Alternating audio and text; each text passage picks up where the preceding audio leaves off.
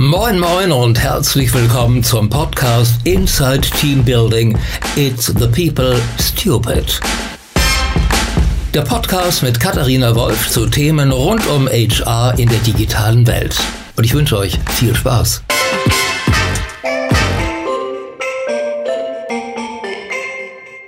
Hallo und herzlich willkommen zu einer neuen Ausgabe von Inside Team Building. Ich darf heute in einem der, glaube ich, spektakulärsten Büros in Hamburg sitzen, in denen ich jemals sitzen durfte, mit Blick über die gesamte äh, Außenalster. Äh, und zwar im Büro von der Agenturgruppe Dentsu Aegis. Und bei mir sitzt eine der, ähm, als HRler, ähm, äh, kann ich wirklich sagen, eine der profiliertesten HRlerinnen der Branche. Und zwar Gitta Blatt. Liebe Gitta, vielen, vielen lieben Dank, dass du dir die Zeit nimmst, heute mit mir zu sprechen. wow. Ja, und herzlich willkommen hier im Konferenzraum. Also so war mein Einstellungsgespräch. Der Konferenzraum mit dem Blick über die Alster war das Kriterium. Und da kann man nicht mehr Nein sagen. Ne? Ja, ja. super, super Einstellungspolicy. Äh, Klasse, Gitter. Ähm, ich habe es gerade schon äh, gesagt, tatsächlich, ähm, mich in meiner Karriere hast du ab Tag eins tatsächlich begleitet. Wir haben uns vor äh, in neun Jahren tatsächlich mal kurz bei Bigpoint kennengelernt, als wir da schon zusammen gearbeitet haben. Das waren meine Anfänge. Da hast du aber längst schon ganz große und tolle Stationen ähm, hinter dir gehabt gehabt, ähm, bei AOL zum Beispiel. Ähm, hast danach aber natürlich noch ganz äh, tolle Stationen auch vor dir gehabt. Und äh, bevor ich das alles über dich erzähle, erzähl doch mal vielleicht einfach selber so ein bisschen deinen Werdegang und wie du zum ganzen Thema HR überhaupt gekommen bist. Ja, vielleicht, vielleicht in kurz. Ich liebe es, ähm, Veränderungen zu managen. Also ich bin nicht äh, derjenige, der good to great macht, sondern ähm, tatsächlich ähm, versucht, ähm, die Trends mitzuleben, sprich die großen Veränderungen zu begleiten und so ähm, begann das Ganze dann bei, wie du sagst, oh, schon über eine Dekade her. Ähm, äh, bei, ähm, bei AOL mit dem Merger Time Warner damals. Äh, wir waren über 600 Mann, haben dann ähm, Teil der Organisation, ähm, wie man vielleicht noch erinnert, verkauft. Mhm. Ähm, dann ähm, ging es in große Abbauphasen, also sehr viel Veränderung, ähm, Europäisierung, Technikverlagerung ins Ausland. Also sprich, ich habe da über eine Dekade von einem Konzern, Corporate, äh, wirklich gelernt, was Personalarbeit heißt, von der Pike äh, über den gesamten Produktzyklus, nenne ich es mal, von riesigem Erfolg und Hype ähm, bis hin zu, äh, wir waren äh, nicht mehr ganz zufrieden, das Businessmodell existierte nicht und ähm, das Team war Abbau. dann recht klein, ja, Abbau, ja, ja, ja. Ähm, kennengelernt habe dann auch entschieden, ähm, ich möchte was anderes machen als äh, Corporate ähm, und damals dann äh, vier Jahre ähm, Personalabbau. Das war, das war gar keine leichte Zeit. Wie frustrierend. Furchtbar. Ja, gar nicht, gar nicht nur frustrierend. Ich glaube, ähm, man, man, man lernt ähm, in, in so einer Phase vom Krisenmanagement auch viele gute Macher kennen. Ja, also ich habe tatsächlich, obwohl es vielleicht eine der schwersten äh, Phasen war, die ich im, im Berufsleben hatte, heute extrem viele Kontakte noch aus der Zeit. Äh, alle in guten Managementpositionen. Ähm, oft wird noch viel gelacht. Es gibt so ein paar ähm, äh, Chatforen auch, in denen wir uns immer noch mal austauschen und jeder so erzählt, was er heute managt. Also tatsächlich menschlich ähm, eine Zeit gewesen, in der man sehr eng beieinander stand, obwohl das Umfeld anstrengend war. Ganz spannend. Hab danach jedenfalls für mich entschieden, ich möchte, ähm, auch wenn es zum Personalbereich dazugehört, sich zu trennen, ähm, auch was anderes machen. Sprich, gerne ein Erfolgsmodell im Startup begleiten, wo es ähm, um Wachstum, wo es um Einstellung geht und wo ich vielleicht besser beweisen kann, ähm, dass es darauf ankommt, äh, die richtigen Menschen äh, zum richtigen Zeitpunkt am richtigen Fleck zu haben und dann funktioniert Erfolg. Und der ist messbar und sichtbar auf der P&L. Mhm. Auch durch HR. Durch HR. Es sind ja. nicht die CFOs, es sind die HRDs. Ja. Ähm, ich weiß, jetzt kriege ich viele Anrufe. Das hören ja hauptsächlich HR-Interessierte in diesem Podcast, von daher könntest du Glück haben. Dann kann ich vielleicht noch nachlegen. Ähm, nein, und das war tatsächlich dann die Phase mit, ähm, mit Heiko Huberts, wo wir uns auch trafen, also aus einem äh, ja schon damals erfolgreicher äh, Geschäftsidee, ähm, dann explosionsartig innerhalb von, äh, von drei Jahren auf über 1000 Mann, äh, von letztlich, ich weiß, 50, 80, so um den Dreh waren wir, als ich einstieg, ähm, aus- und aufzubauen, in andere Länder zu verifizieren. Das war eine hochgradig spannende Zeit bis zu 900, glaube ich, hoch, ne? Oder noch mehr? Über 1000, über 1000 sogar. sogar. Also als der Abschluss war dann so das Büro noch ähm, in, in Amerika, ja auch in San Francisco. Ähm, also äh, wilde Wachstumspläne, tolle, ähm, äh, tolle Talente, äh, großer Erfolg. Und dann habe ich ähm, in dieser schnellen Wachstumsphase für mich als Personalarbeit natürlich auch Learnings gehabt und bekam den Anruf von Jens Begemann Wuga aus Berlin, um einen ähnlichen ähm, ähm, Aufgabe, nämlich große Veränderung, großes Wachstum, ähm, dann aber Social Games, also wieder internationale Themen, schnelle Wachstumsthemen und vor allen Dingen ein Produkt, ähm, das wieder vom People Management abhängt. Also es geht nicht um Produktion, es geht nicht um äh, Logistik, sondern es geht letztendlich ob man es Produkt oder Serviceleistung nennen will, also Entertainment, Plattform-Entertainment, Gaming, Online-Gaming, nämlich dann darum, dass du die richtigen Leute an Bord hast, die das programmieren können, die das inszenieren können, die es designen können, ähm, so dass man im, im, im Top-Ranking der Welt quasi landet. Und das macht Spaß, ähm, weil ähm, äh, definitiv sofort sichtbar ist, ob die Ideen funktionieren und ob die Teams ähm, äh, praktisch diese Fortschritte, die, die tough waren, ähm, gemanagt kriegen. So, und dann ähm, war es eine sehr erfolgreiche Zeit. Wir hatten ja Angela Merkel in unserem Office, wir waren auf der Titelseite der Berliner Zeitung, German Job Wunder und so weiter. Das war, das war sehr schön. Und dann rief München an und sagte, also ähm, wir haben hier ähm, Sky und wir sind Corporate, aber wir möchten viel schneller werden, wir digitalisieren, wir internationalisieren und wir brauchen Flexibilität. Und ähm, du kannst das wahrscheinlich. Komm mal vorbei. Und dann haben wir tatsächlich den Dialog angefangen, weil ich eigentlich beweisen wollte, dass ich die Falsche für die Rolle bin. Es war corporate, es war super hierarchisch noch, ja, also es war im DAX, es war über 4000 Mitarbeiter, schon auch ähm, ganz, ganz andere, ganz anderes Umfeld. Ähm, und habe mich dann aber überzeugen lassen, dass die Veränderungen, die da anstehen, tatsächlich das sind, ähm, was ich mir zutraue und was ich kann und wo man sicherlich nicht, ähm, um Gottes Willen, kopieren kann, äh, Methoden aus, ähm, aus einem, einem, einem Startup. Ähm, wo wir aber viel verwenden können, was vielleicht jetzt nicht äh, in der klassischen HR-Bibel steht und wo es eben nicht um Verwaltung oder Administration geht, sondern darum geht, ähm, Menschen zu motivieren, mitzureißen, für Veränderungen zu begeistern, Sorgen davor äh, wegzunehmen und ja, so kam dann tatsächlich nochmal Corporate, nämlich Sky, was viel Spaß gemacht hat. Ähm, wir sind dann vom MDAX ja eine GmbH geworden, sind dann aus einer deutschen P&L in die europäische Gesellschaft gegangen. Das ähm, war ein großer Schwerpunkt, das zu managen in den drei Jahren, die ich da war. Ähm, jetzt, wie man inzwischen weiß, äh, wird schon der nächste Schritt gegangen. Aus der europäischen Struktur geht es dann äh, durch den Kauf von Comcast in die internationale. Also ähm, man sieht, die Parameter, die Organisationen heute durchmachen, sind keine kleinen ist es nicht mit kleinen Adjustierungen getan, sondern es sind wirklich ähm, radikale, äh, radikale Dinge, die, äh, die, die alle betreffen. Ähm, und ja, dann kam, ähm, dann kam das Gespräch mit ähm, Ulrike Handel, die ähm, sagte, wir haben ganz viele Kunden, deren Geschäftsmodelle äh, sich verändern und ähm, sind in sehr unterschiedlichen Größenordnungen und Dimensionen unterwegs. Ähm, und unabhängig davon, dass wir uns hier intern auch in dieser Richtung bewegen, sind wir die Experten, die unsere Kunden ähm, dabei beraten. Und ähm, das war dann der Kicker. Und der Kicker, sage ich aber auch ehrlich gesagt, war dann, dass ich hier mit Ulrike und überhaupt mit dem Management-Team ja, wirklich eine, Entschuldigung, wenn ich unterbreche, ja. aber eine so tolle Powerfrau ist. Wirklich, das ja. muss man an der Stelle nochmal ja. erwähnen. Und für die selbstverständlich war, dass sie gesagt hat, Ulrike, ich muss das früh sagen, weil für meinen nächsten Karriereschritt habe ich einen Traum. Nämlich, ich habe wilde Titel gehabt und ich gehörte schon seit jetzt über zehn Jahren immer zur Geschäftsleitung. Aber am Ende nie zur Geschäftsführung. Während alle anderen mit einem C-Level, wie selbstverständlich und historisch gesetzt, ja, in die Geschäftsführung gehören.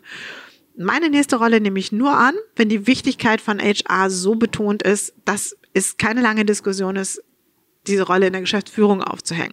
Und da hat sie gesagt, das ist mein Plan, das ist hier so. Wie toll. So, und das war, ähm, das war so das Momentum, wo ich gesagt habe, so, jetzt, ähm, jetzt passt alles zusammen und jetzt passen die Puzzlestücke für das, was ich glaube, ähm, äh, wichtig für ein, eine, eine zukunftsträchtige Unternehmung ist.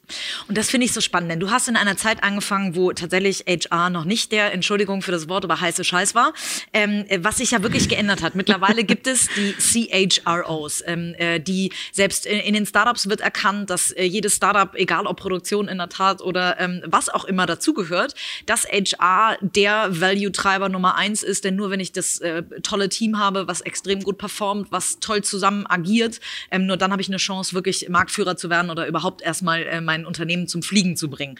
Ähm, bis hin jetzt, also aus der, du kommst aus der Zeit, wo das noch nicht so war und bist ja. jetzt in eine Zeit gekommen, wo dieser Gedanke nicht nur in deinem Kopf ist, dass das äh, Teil der Geschäftsführung sein muss, sondern ähm, wo die Zeit sich dahin verändert hat, dass ja. tatsächlich HR eine andere Bedeutung hat. Ja. Was glaubst du, wodurch kam irgendwann, also eigentlich hätte auch vor 20 Jahren schon jedem klar sein können, das hat sich nicht verändert, dass am Ende die, die Menschen das sind, die ein Geschäftsmodell treiben. Wann war so der, der Kicker für dich oder wann glaubst du, wann kam da so ein Umdenken und warum? Ich glaube, das ist schwer zu sagen. Das ist sehr unterschiedlich. Ich denke, es gibt heute immer noch beide Welten, denn äh, wenn man sich auf Personalkongressen umhört, gibt es schon noch sehr häufig die Frage, wie kriege ich eigentlich Management Attention, wie kriege ich eigentlich meinen CEO dazu, dass er sich um People Management, sprich äh, HR kümmert. Ähm, das ist also noch nicht überall ähm, so, wie, wie, wie wir es uns vielleicht ähm, wünschen würden. Ähm, ich glaube aber durch die, ähm, durch die neue Definition von Karriere, die eine ganz andere Definition von Macht und Dialog beinhaltet, hat sich extrem viel umgekehrt. Es funktioniert eben nicht mehr, ähm, dass man den schlauesten CEO der Welt hat, der allen anderen sagt, wo die Lösung liegt und es dann anweist und alle anderen machen nur, sondern es braucht eben ein viel schnelleres Miteinander. Silos wegzubrechen, Chefs ähm, anders zu verstehen als ähm, besser wissende Anweisende, ja, sondern äh, die, äh, der, der, der, der Luxus, den Macht vielleicht in einer Führungsrolle mal bedeutete, der existiert aus meiner Sicht nicht mehr. Ähm, Führung heißt heute viel mehr das eigene Team erfolgreich machen, die Teams miteinander verbinden und Wissensmanagement ähm, äh, ganz anders zuzulassen. Das braucht viel Integration, das braucht sich selber zurücknehmen zu können und ähm, eine, eine Führungsrolle und auch Top-Management anders zu verstehen. Und ich denke, es gab Vorreiter, denen ähm, das ähm, gelungen ist, nämlich sehr moderne CEOs, die große Konzerne ähm, mit einmal mit einer anderen Leichtigkeit managten. Mhm. Zum Beispiel fällt dir da jemand ein? Ja, ich glaube, in den großen Technologiekonzernen, ja, ähm, haben wir eben gelernt, dass äh, Plattform und äh, Connectivity, also alles, was Netzwerk ist, ähm, eine, äh, ein, ein ganz anderes Tempo hat, ein, ein ganz anderes Umfeld braucht, um hier Erfolg zu managen. Die Halbwertbarkeit von Wissen ist extrem kurz. Deshalb muss ich mir ausbilden, ich muss Wissen anders verknüpfen ähm, und ich darf es um Gottes Willen nicht durch das Bottleneck-Management aufhalten oder stören. Und ich glaube, die Großen, äh, die, die, die dafür im Markt stehen, haben viel verändert und, und vorgelebt, ähm, so dass es vielleicht im Mittelstand in den GmbHs, wo es auch oft noch familiengesteuert äh, war, trotz jenseits 1000 Mitarbeiter, viel später angekommen ist. Dass jetzt aber ähm, äh, ein, ein, ein Schub, der mehr bottom-up ist, der mehr durch Netzwerk als durch Top-down-Wissen entsteht, ähm, sehr oft zum Erfolg führt. Und das zuzulassen und das ähm, forcieren und managen zu können, ähm, ist es, glaube ich, was es für die Zukunft als Erfolg braucht. Und in genau den Häusern, wo dieser Ansatz, und das können, das eigentlich egal, welche Industrie es ist, ähm, wird Veränderung so gemanagt werden, dass Erfolg entsteht. Und alle anderen, das ist meine Prognose, wird es in zehn Jahren nicht mehr geben. Du äh, berätst ja jetzt äh, Kunden auch äh, in Hinsicht genau äh, Modelle, äh, Geschäftsmodelle und Organisationen genauso aufzubauen. Ähm, ich kann mir vorstellen, dass das an der einen oder anderen Stelle wahrscheinlich nochmal ein ganz schöner Mindshift ist. Ja. Wie bringt man denn einen Geschäftsführer, Abteilungsleiter, wie auch immer ähm, er oder sie am Ende heißt, dazu, ähm, von ich bin der wichtigste Mann äh, oder die wichtigste Frau im Unternehmen hinzu, ich muss mich selbst, ich sage jetzt mal, ersetzbar machen, damit meine Organisation überhaupt funktionieren kann. Wie kriegt man so ein Mindshift hin? Wie würdest du sowas erklären? Ich denke, wenn, wenn jemand anfängt äh, zu erklären, wo er Hindernisse sieht und welche Probleme er hat, dann kommt man äh, beim weiteren Fragen automatisch ähm, auf den Punkt, ähm, wie bekomme ich denn die richtigen Leute? Wie ähm, bekomme ich die richtigen Führungskräfte, die richtigen Multiplikatoren? Ähm, wie schaffe ich es, dass Mitarbeiter an Bord bleiben? Also wie behalte ich auch das Expertisen-Know-how, das da ist und vielleicht manchmal 15, 20, 25 Jahre? Ja, und das haben wir auch hier. Das finde ich sehr, äh, sehr bemerkenswert. Das ist eben nicht der Hype, wo alle 20 und ein Keks sind, sondern es ist schon eine sehr gewachsene Mitarbeiterstruktur.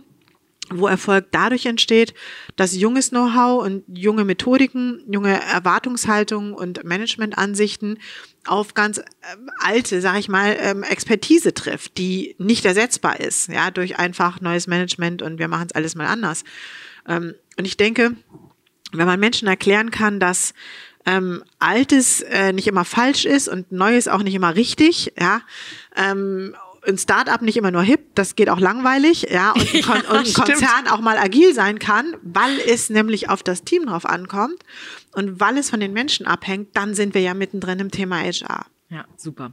Und ähm, äh, wahrscheinlich, ich könnte mir vorstellen, dass der ein oder andere, oder zumindest geht es mir häufig so, dass dann ähm, äh, der ein oder andere Kunde von uns auch fragt, naja, aber wo ist HR denn der größte Value-Treiber tatsächlich? Wo kann, am Ende kostet doch HR nur. Das ist ja so ein bisschen die alte Denke, sage ich mal. Was, was, erklär, was, was erzählst du denen? Wo ist, wo kann HR ein großer Value- und äh, ja, Business-Value-Treiber sein? Naja, da kommt es vielleicht nochmal auf die Definition von HR drauf an. Also wenn HR People Management ist und ähm, wenn ich meine Kollegen und Mitarbeiter als Kostfaktor sehe, statt als Investition in den Erfolg, habe ich ein Grundsatzproblem. Ja, das ist so ein bisschen, das ist so ein bisschen den Dialog, den äh, CFOs um, um Gottes willen, lieber Oliver, nicht hier und nicht mit dir, ähm, aber äh, den CFOs und HRDs oft haben. Ja, also kommen Zahlen aus Menschen oder Menschen aus Zahlen. Und das sind die beiden Ansichten, die da aufeinandertreffen. Und wenn Zahlen aus Menschen kommen, und nicht umgekehrt. Dann geht es eben erstmal darum, die richtige Truppe zu haben, sie gut zu managen und sie arbeiten zu lassen. Ähm, und dann ist es kein Kostfaktor mehr, ja, sondern dann spreche ich über die richtige Investition. Ähm, und wenn wir so weit sind, dann sind wir auch so weit, dass wir sagen, was braucht es denn an Investitionen? Sprechen wir da immer nur über Geld? Oder geht es um ganz andere Parameter, um Menschen erfolgreich zu machen? Und da gibt es, glaube ich, ja auch schöne Learnings und Erkenntnisse, dass es eben natürlich, wenn man Karriere machen möchte und Erfolg haben möchte, auch ums Gehalt geht. Also ums, über das Geld muss man schon sprechen, das ist in Ordnung.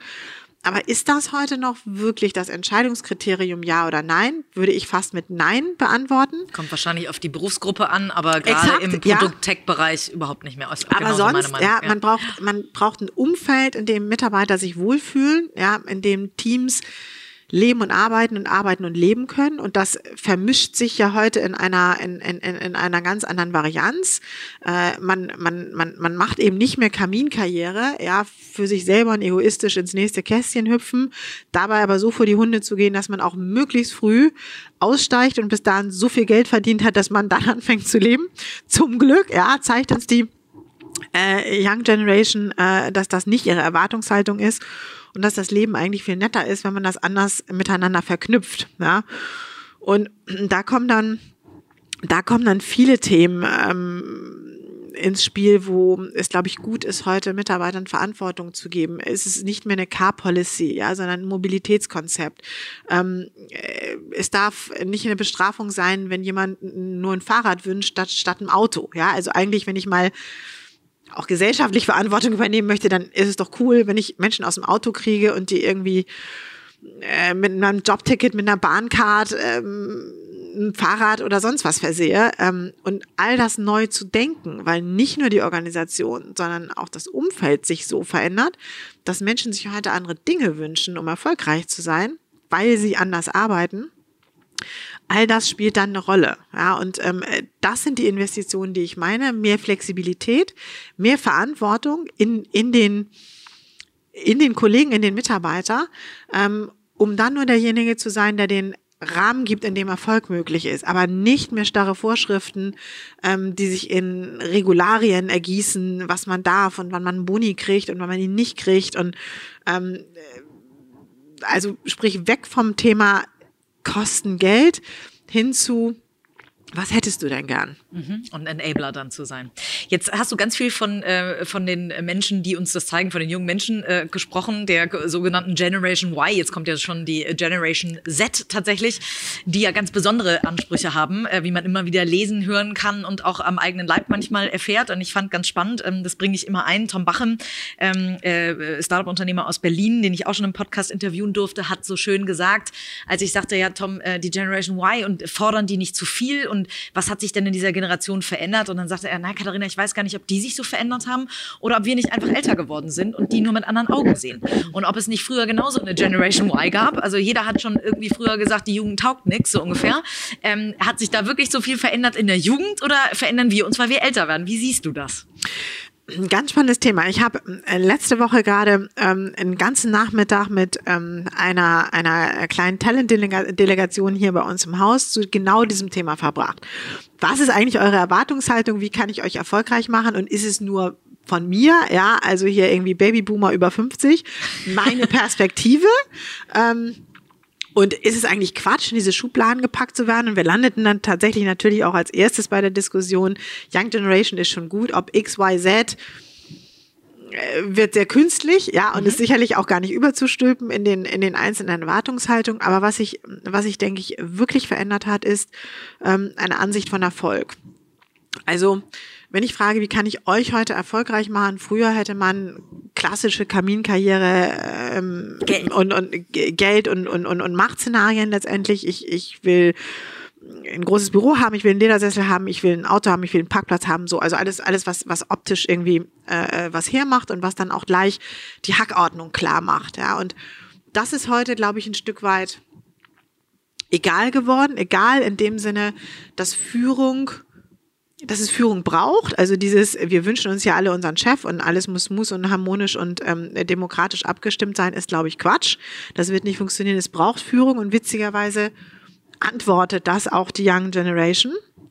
Es braucht Ziele, es braucht Führung, aber Führung folgt anderen Prinzipien. Führung folgt nicht mehr ähm, einer hierarchiegetriebenen Hackordnung, sondern einer, einer Wissensexpertise, sag ich mal. Also eine Führungskraft wird sehr wohl akzeptiert, wenn es um ein Wissensmanagement geht, aber nicht mehr statusgetrieben. Also es geht eben, und das wird, glaube ich, oft missinterpretiert, mehr darum, etwas Sinnhaftes zu tun, also etwas, was ich kann, ähm, als Imagepflege zu betreiben und ähm, vermeintlich großartig sichtbar als Führungskraft dazustehen, um einen optischen Impact zu haben und alle sagen, oh, wow, wow, da hat aber einen großen Wagen, der, hm, der ist bestimmt wichtig. So, das, das hat sich extrem geändert. Da müsste man ja eigentlich heute die Führungskräfte Erfahrungsmanager vielleicht nennen, weil da geht, darum geht es ja viel mehr. Erfahrungen, die man gemacht hat, teilen kann und weitergeben kann. Das ist gar nicht so falsch. Und genau das machen sie auch viel besser, finde ich, als unsere Generation, weil sie in diesem Netzwerkgedanken und natürlich auch mit den technischen Möglichkeiten dazu äh, groß geworden sind. Ja, für dieses völlig normaler, sich dieser ganzen Apps zu bedienen, äh, die finden es manchmal putzig, wofür die ältere Generation dann jemals irgendwie die, diese die, gefühlten 100 Assistentinnen brauchte. Wenn du dir deine Deutsche Bahn doch auch über die App einfach mal kurz selber buchen kannst, anstatt zehnmal anzurufen, wann der nächste Zug fährt. Ja? Und noch ein Reisebüro so. zu bedienen manchmal, ja. so, die gibt's ja tatsächlich das noch. Sind ja, klingt jetzt flapsig, aber ja. die managen sich selber und damit auch ihr Umfeld und, und die Zusammenarbeit halt eben einfach anders. Und ich glaube, so dieses Machtwissen ähm, ähm, ist entzaubert worden ähm, im Sinne von, je weiter oben du in der Hierarchie bist, desto wichtiger ist dein Einzelbüro, weil du ja so viele vertrauliche Gespräche hast. Ich glaube, das ist Quatsch. Ich sitze gern Open Space und viele andere auch. Und ja, natürlich braucht es, da sind wir wieder beim Umfeld, ähm, ein Arbeitsumfeld, das die verschiedenen Szenarien eines Jobs zulässt, nämlich mal Konzentration, mal viel Dialog und Austausch, ähm, mal vielleicht auch einfach laissez-faire in, in einer Lounge sitzen und ähm, beim Kaffee sprechen, warum muss ich es äh, am Laptop, am Schreibtisch oder im Konferenzraum tun. Ähm, und diese Arbeitslandschaften müssen sehr schlau gestaltet sein, damit das funktioniert. Es ist nämlich weder Einzelbüro noch einfach platt Großraumbüro Legehenne, sondern sehr gekonnt ähm, die verschiedenen Anforderungen an eine Rolle und eine Verantwortung verstanden, um dann dafür die Parameter zu schaffen. Und sowas ist heute für Young Generation wichtig, weil genau so arbeiten sie, so möchten sie managen. Und das kann ich eben schon manchmal alleine durch ähm, ein Nichtverständnis solcher Arbeitsumfelder oder Technikvoraussetzungen nicht abbilden. Und das sind Entscheidungskriterien heute. Jetzt sind wir schon fast bei dem Punkt, warum man sich für ein Unternehmen entscheidet. Ähm, du hast, ähm, also hier haben wir ja, ähm, also gucken wir quasi auf das Entscheidungskriterium, nämlich äh, der Blick auf die Außenalster. Das alleine wird leider wahrscheinlich auch nicht bei jedem helfen, ähm, aber also, äh, hier wahrscheinlich äh, auf jeden Fall super. Hattest du bei äh, Bigpoint ähm, damals mit Sicherheit nicht. Ähm, trotzdem Doch, Gänsemarkt war auch cool. Gänsemarkt ja, auch cool, aber cool. kein Blick ja, über die Alster tatsächlich.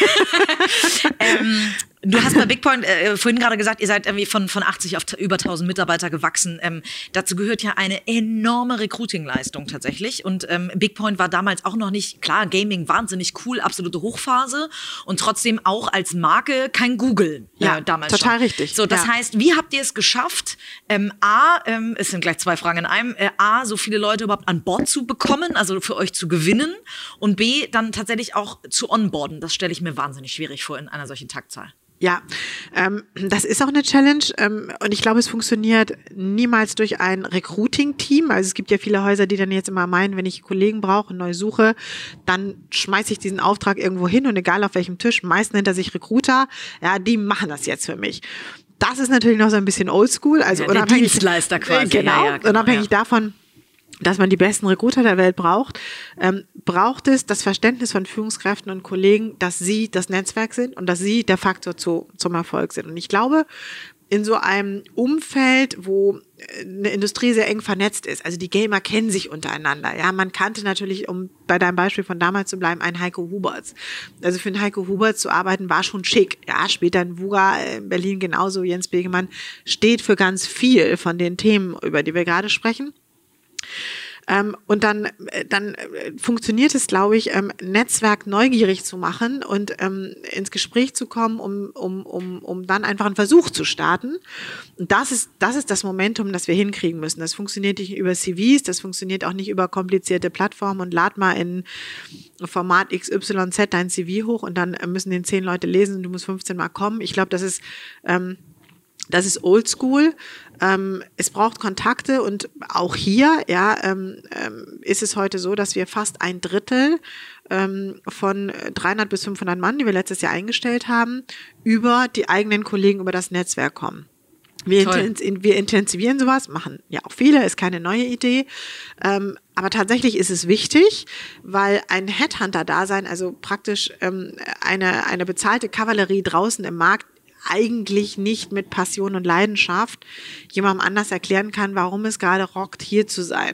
Und wenn dann das, höchstens für Einzelpositionen, um eine exakt, Lanze für uns Headhunter ja, zu brechen. Ja, aber äh, ja. nein, aber absolut für die Masse kann das nicht funktionieren. Bin ja, oder eben auch sehr spezialisiert, ja, genau. wo du genau. dich in der Branche auskennst, wo du quasi dazugehörst. Genau. Ja, aber äh, ganz auch, auch, auch eure Rolle und eure, eure äh, Support hat sich ja sehr verändert und dieser klassische Headhunter von damals ist, glaube ich, heute äh, zumindest in der breiten, breiten Fläche ähm, äh, schwierig, weil es um dieses Vertrauen geht. Vertrauen, erzählt er mir gerade das Richtige und passt es.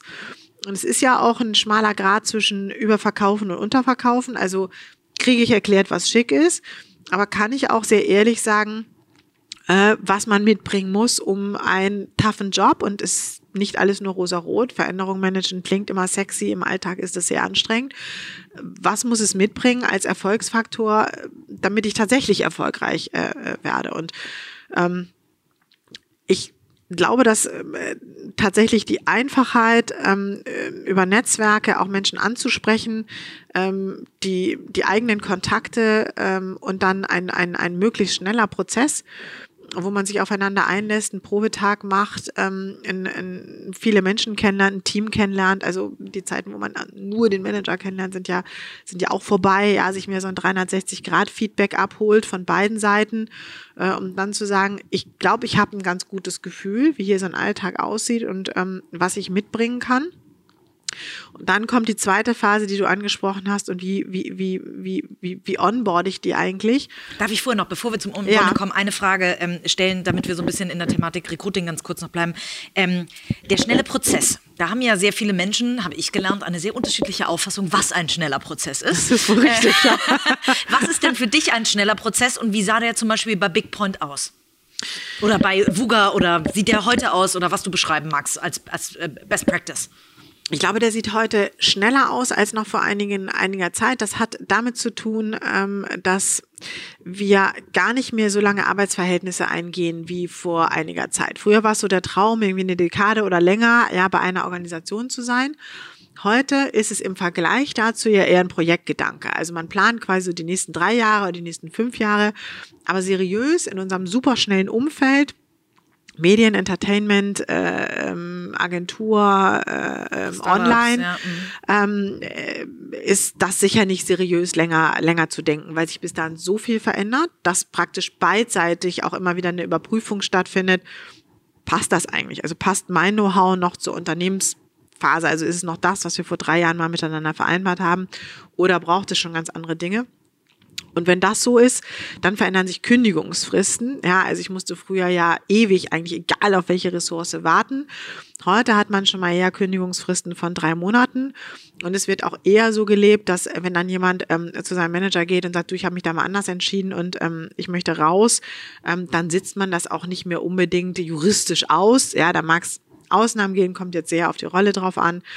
Aber im Prinzip, sage ich mal, sehe ich, dass dieses Wechseln äh, nicht, nicht, nicht Hip-Hop, Tip-Top amerikanisch wird, aber schon sehr viel flexibler wird. Und das verkürzt natürlich eine Zeit zwischen wann spreche ich jemanden an, wann finde ich jemanden, wann, wann ist so dieses emotionale Commitment und was mache ich dann tatsächlich nachher vertraglich, äh, arbeitsrechtlich daraus, dass tatsächlich Tag eins stattfindet.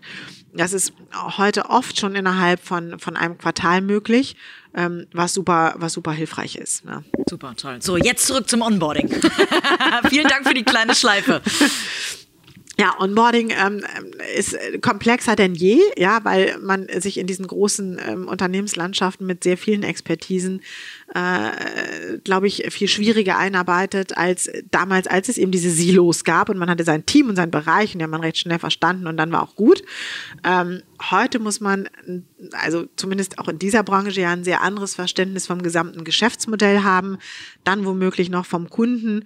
Also es braucht schon Zeit, um äh, wirklich abzutauchen in die Teams und zu, zu schauen, wer macht mich dabei erfolgreich, also was sind meine Schnittstellen, mit wem brauche ich Dialog und wer managt mich. Ähm, und das braucht ein gutes System. Ähm, jenseits von Onboarding-Tagen, die wahrscheinlich ähm, alle irgendwie haben, braucht es gutes Wissensmanagement. Also wo finde ich Informationen? Ähm, wie teile ich sie? Wie sind Intranets aufgebaut?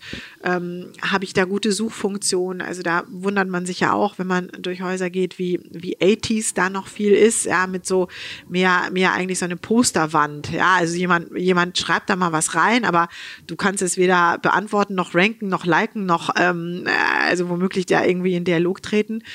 All das macht ähm, Onboarding heute aus.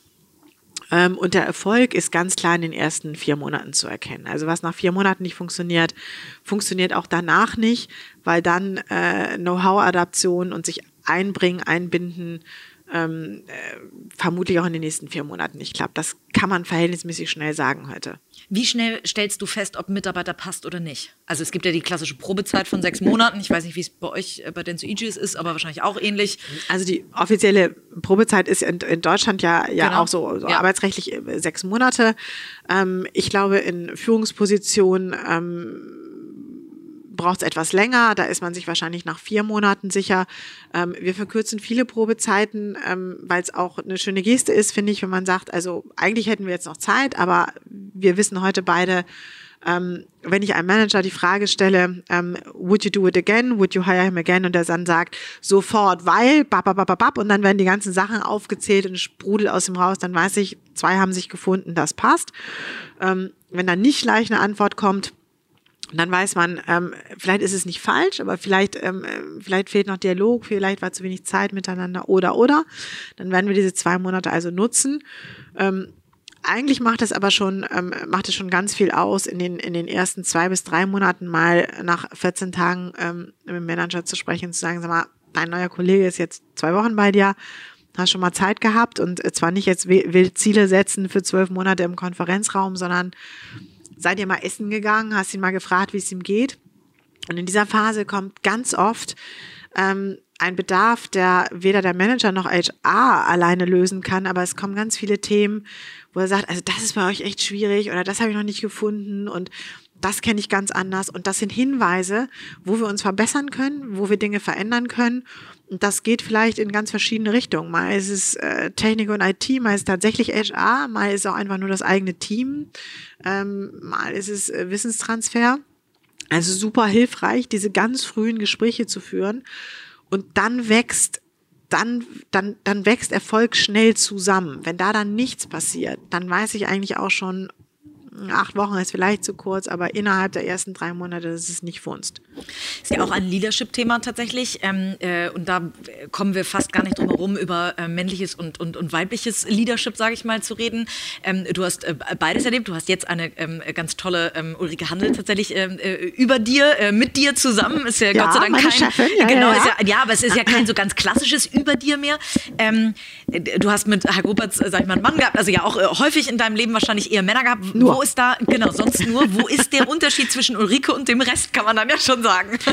Das, das Fantastische ist, ähm, als ich mit Ulrike sprach und gesagt habe, weißt du, dass es für mich ein ganz besonderes Momentum ist. Ich bin jetzt, ich glaube, drei oder viermal hintereinander ähm, äh, immer äh, quasi im Management-Team die erste Frau gewesen.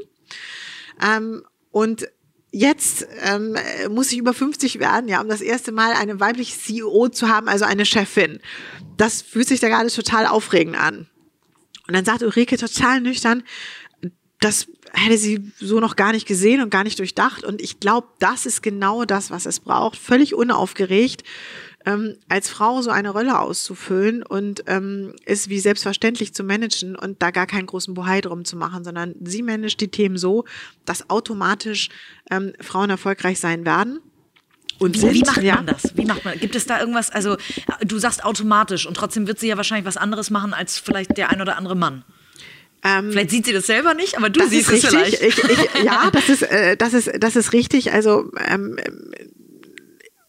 Ulrike, vielleicht auch vielen Frauen und ja, ich glaube, man, man kann das ein Stück weit verallgemeinern, ähm, fällt es leichter, nicht hierarchisch zu führen, sondern tatsächlich integrativ, also sich zurücknehmend, ähm, so ein bisschen, was ich vorhin gesagt habe, die richtigen Leute aussuchen, ähm, denen dann vertrauen, im engen Dialog bleiben, also schon zu schauen, ob das funktioniert oder nicht, aber im Idealfall möglichst weit aus dem Weg zu gehen und die machen zu lassen. Ich glaube, das fällt Frauen leicht, wenn sie äh, erstmal auf so einer Erfolgsleiter angekommen sind, wie, äh, wie Ulrike zum Beispiel. Ähm, und dann hast du automatisch ein starkes Team und eben keine Hierarchie mehr. Und ja, es gibt ganz klar einen Chef, eine Chefin, ähm, dass wenn wir uns nicht einig sind oder dass wenn eine richtungsweisende Entscheidung gebraucht wird, die kontrovers diskutiert ist, ist klar, wer entscheidet. Ähm, trotzdem gibt es nie ein angestrengtes Anschreien, was ich auch alles schon erlebt habe. Ähm, sondern ein Dialog, wo am Ende vielleicht jemand sagt, boah, hätte ich jetzt anders gemacht, aber dann ist es jetzt so und dann managen wir das jetzt. Äh, der Umgang miteinander, ähm, will ich sagen, ist, ist, ist unaufgeregter, ist, ähm, ähm, ich empfinde ihn als sehr fair, äh, als sehr offen und äh, ich glaube, Frauen können sich da vielleicht auch Angreifer machen und angreifbarer machen und brauchen nicht so ein so eine, so eine, so eine Wall um sich rum, die die Nahbarkeit nicht, nicht, nicht, nicht, nicht zulässt, sondern, sondern kommen damit zurecht, weil, weil es eine große Empathie zu, zu den Menschen dann gibt, die, die sich da, ähm, die sich da im Management-Team ausgesucht wird. Toll. Warum, ähm, also äh, wir gehen mal weg von dem Konferenzraum. ähm, äh, warum hast du damals dich dafür, also die Rolle, das hast du erklärt, aber die Menschen, woher wusstest du, dass es mit Ulrike funktionieren würde? Du sagst, äh, äh als CEO muss man sich die richtigen Menschen aussuchen und dann vertrauen. Das gilt ja für jemanden, der bei einem Unternehmen einsteigt, auch. Woher ja. wusstest du das? Ist das Bauchgefühl? Hast du eine Analysematrix, die du da drüber legst? Oder wie entscheidest du bei solchen wichtigen Entscheidungen? Ich glaube, das sind tatsächlich ähm, äh, ganz lange Diskussion. Also für mich war es bemerkenswert und ich hatte das so vorher noch nie erlebt, dass das gesamte Management-Team, äh, vier Mann ähm, in der Geschäftsführung, mich privat jenseits der Organisation treffen wollten. Ob jetzt Café, ob Restaurant, ob egal wo. Also alle sind rausgegangen aus ihrem Job haben mich nicht eine Stunde reinberufen unter dem Motto, ach ne, neuer HRD, ja, die sollte ich vielleicht kurz kennenlernen und dann mache ich kurz meine Show und alles gut. Ähm, Hauptsache Stunde und schade jetzt ihre Zeit um und ich muss auch schon weiter, sondern ähm, wir haben uns irgendwo am Rande der Tageszeiten, sage ich mal, mal Frühstück, mal Lunch, mal, mal irgendwie abends, in einem Umfeld getroffen, wo man sich aufeinander einlässt, jenseits der Funktion und der Erwartungshaltung an Skills und Know-how sich auch auf die Person einlässt. Und ähm, Werner, du nimmst es mir nicht übel, ich darf es hier wahrscheinlich sagen, unser Chief Digital Officer, den ich dann ähm, ähm, in der langen Reihe traf, äh, wir so koordiniert waren, dass wir uns da irgendwie ziemlich früh, 18 Uhr, so after work, aber eigentlich zum Dinner trafen. Dann so beide sagten, ja, nee, also Dinner jetzt haben beide noch gar nicht, also erstmal so ein Drink irgendwie. Dann haben wir drei Stunden diskutiert dann kriegten wir Hunger, dann haben wir bestellt, ähm, dann haben wir weiter diskutiert und sind an die Bar umgezogen, dann haben wir einen Drink genommen, sind ähm, irgendwann kam der, der Ober an den Tisch und hat gesagt, also Entschuldigung, aber wir hätten vielleicht wahrgenommen, dass wir jetzt schon seit längerem die letzten Gäste wären. Ähm, Sie möchten jetzt abschließen. Es war also irgendwie halb zwölf mitten in der Woche. Oh wow, wie toll. Ja. Wir standen dann im strömenden Regen draußen. Ja, und dann sagt Werner, ich rauche übrigens gerne eine Zigarre, du auch. Ich sage, ich auch, aber ich habe keine mit. Sagt er, hier, meine, mein, mein, mein, mein, mein Antrittsgeschenk für dich sollte es dann klappen. Ich würde mich freuen. So, und dann standen wir praktisch Zigarre rauchen auf der langen Reihe kurz vor Mitternacht im strömenden Regen. Und das sind Momente, dann weiß man, ähm, das sind Menschen, mit denen kann man arbeiten, mit denen möchte man arbeiten, mit dem kann ich mich streiten, mit dem kann ich mich erfolgreich sein, da passen Sachen zusammen. Und so, so ist das Team. Und ähm, das, äh, das ist halt viel mehr als, als, als ähm, Fachkompetenz, sage ich jetzt mal. Oh, wie schön. Ich glaube, jetzt äh, spätestens danach, was du erzählt hast, möchte jeder bei der zu Aegis anfangen. Und ich habe auf jeden Fall das Bedürfnis, Werner kennenzulernen. ähm, kann ich empfehlen. Ja, Gitter, vielen, vielen lieben Dank. Wir sind tatsächlich schon wieder, ich könnte noch drei Stunden mit dir reden, ähm, aber ähm, vielleicht treffen wir uns einfach in einem Jahr oder anderthalb nochmal wieder. Wer weiß, äh, was sich dann alles entwickelt hat in deinem Leben. Falls das hier jemand klickt und hört. Ja. Genau, ja. Ich ähm, sag ähm, äh, ganz, ganz vielen lieben Dank. Entlass dich aber nicht, ohne dir auch die Frage zu stellen, die ich allen Gästen äh, zum äh, Ende des Podcasts stelle. Und zwar, was du glaubst, was dein Erfolgsgeheimnis ist. Du hast eine ähm, beeindruckende und fast nicht nachzumachende Karriere im HR-Bereich gemacht. Ähm, Gilt es wirklich ähm, als Koryphäe, das sagt man über sich selber immer nicht, aber ich darf das sagen. Ähm, warum bist du erfolgreicher als andere? Du hast immer mal gesagt, du bist ein Workaholic, aber ich glaube nicht nur daran liegt es. ja, nein, das sind, das sind, das sind ganz viele und ähm, ja, Workaholic. Workaholic sagt, ähm, man hat Spaß, intensiv zu arbeiten, glaube ich. Ähm, und, und das ist schon, das ist schon richtig. Es braucht eine Intensität, auf die man sich einlässt. Ähm, aber die andere Facette ist es, dass, äh, wo der Erfolg, glaube ich, herkommt, wirklich, ähm, mir hat ein ehemaliger Chef mal gesagt, show me someone with passion. Und dann ist es eigentlich egal, von wo du startest. Wenn du diesen Spaß und diese Energie hast, ähm, Dinge so anzugehen und zu durchleuchten, wie man es dann halt macht, wenn das nicht nur eine Pflichterfüllung ist, sondern wenn es Spaß macht und wenn es eben um viel mehr geht, als füllt es mein Konto, äh, und es wirklich um die Menschen rumgeht. Ich kriege meine Energie aus Menschen, aus meinem, aus meinem Umfeld und es macht mir eben wirklich Spaß. Und wenn man Glück hat und ähm, gute Chefs hat und dann irgendwann auch das Glück hat, dass man sich auch aussuchen darf und dann in so erfolgreichen Teams unterwegs ist, dann bleibt es, glaube ich, äh, gar nicht aus. Also es ist ganz viel Team und es ist Spaß klingt immer so platt. Ähm, äh, muss man muss man Spaß haben im Job und haben wir eine reine Feelgood und und und ähm, Spaßkultur? Nein. Ähm, aber ich glaube Belastung und die sind groß. Ja, hält man nur aus, wenn das andere nicht ganz auf der Strecke bleibt. Und ähm, das habe ich oft gefunden und auch, auch hier jetzt wieder gefunden. Und ich glaube, ähm, diese Mischung, diese Mischung für mich in der Balance hinzubekommen, ist, ist vielleicht ein Erfolgsfaktor. Toll. Gitta, es war ein großes Vergnügen, mit dir zu sprechen. Ähm, ich glaube, ich spreche dafür alle Hörer, die es hören werden. Vielen Dank für die Insights, die du uns auch geliefert hast, ähm, aus denen wahrscheinlich viele, viele noch Learnings mitnehmen können. Ähm, ich wünsche euch als Denso Aegis und dir persönlich äh, für die nächste Zukunft alles Gute. Werde das auf jeden Fall sehr eng begleiten und jetzt Werner direkt mal äh, eine Kontaktanfrage per LinkedIn, glaube ich, stellen. Die Story hat mich wirklich äh, so positiv überrascht. Das finde ich richtig klasse. Vielen, vielen lieben Dank für deine Zeit. Danke an euch, danke an dich.